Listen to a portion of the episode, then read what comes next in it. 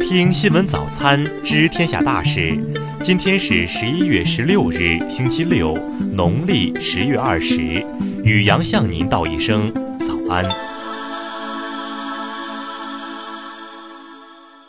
先来关注头条新闻：港媒报香港中大已沦为暴徒巢穴，设检查站出入搜身。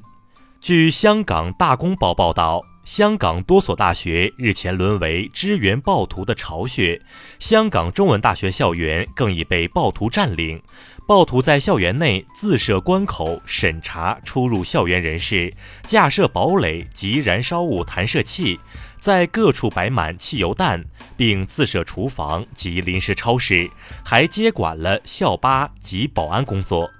由一段视频可见，暴徒在中大门口架设检查站，所有进校者都要排队等候，待门口站岗的暴徒检查证件、搜查随身带及裤带后，方可进入校园。暴徒又于校内加设多幅砖墙，校门附近亦广布车阵，企图妨碍警方入校执法。手札的蒙面暴徒充当中大的保安领导，竟和身边的人下达五点后只准记者入，六点后只可出不可入等命令。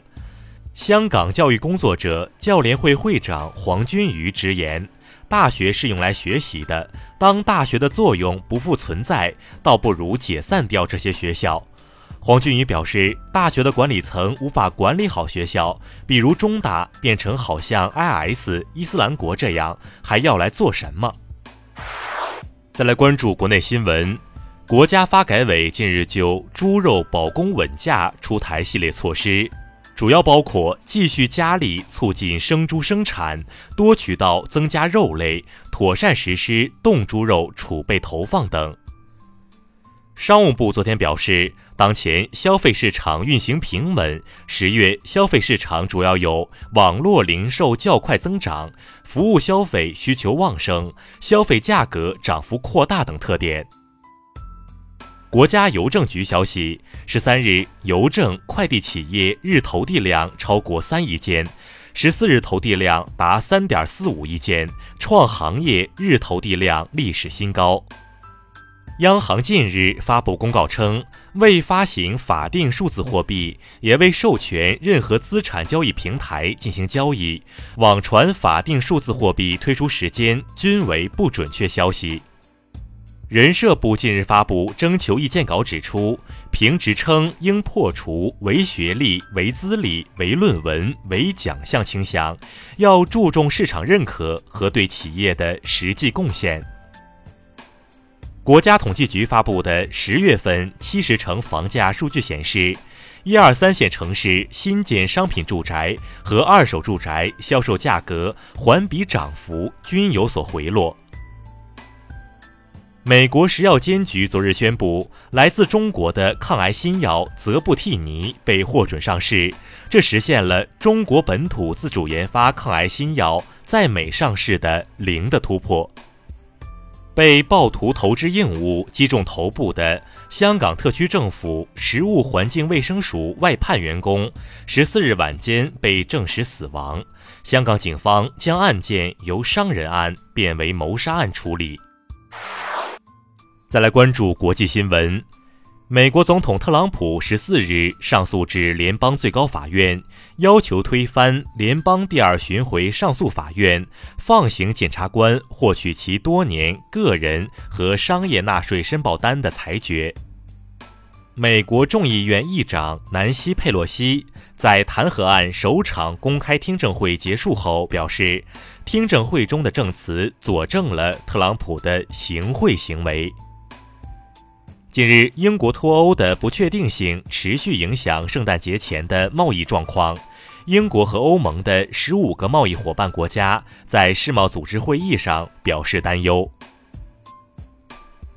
日本内阁十四日公布的二零一九年第三季度国内生产总值数据显示，第三季度数据环比年率仅增长百分之零点二。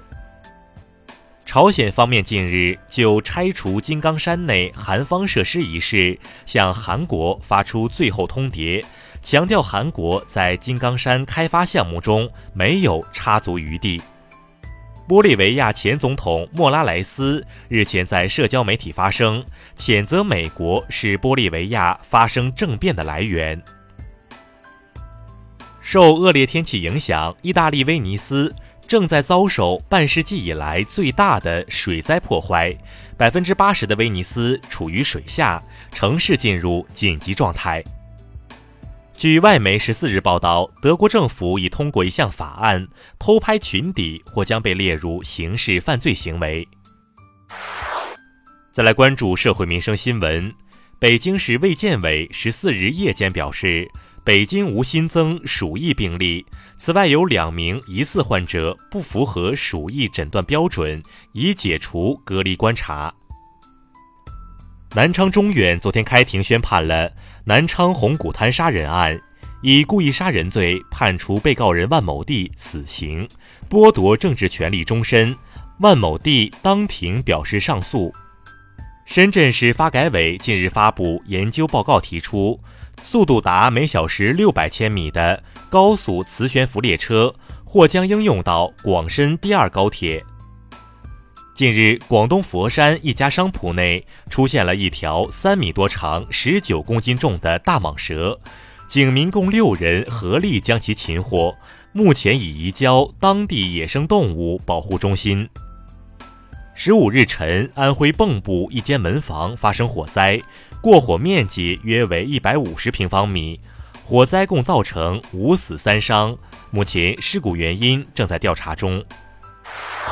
再来关注文化体育新闻。昨晚 CBA 常规赛第六轮拉开战幕，新疆队一百二十七比一百零五战胜辽宁队，江苏队九十一比一百不敌北京队。世界羽联中国香港五百公开赛进入四分之一决赛的争夺，男单谌龙迎战印度选手斯里坎斯，首局十三比二十一失利后因伤退赛。圆明园马首铜像初步研究已获成果，研究人员在铜像内壁发现了或为水垢的白色残留物，推测和其作为喷泉这一使用功能密切相关。中国国际儿童电影展十四日在广州开幕，影展共征集了一百四十六部中外优秀儿童电影参展，覆盖了亲子关系、成长、运动等主题。以上就是今天新闻早餐的全部内容，咱们明天不见不散。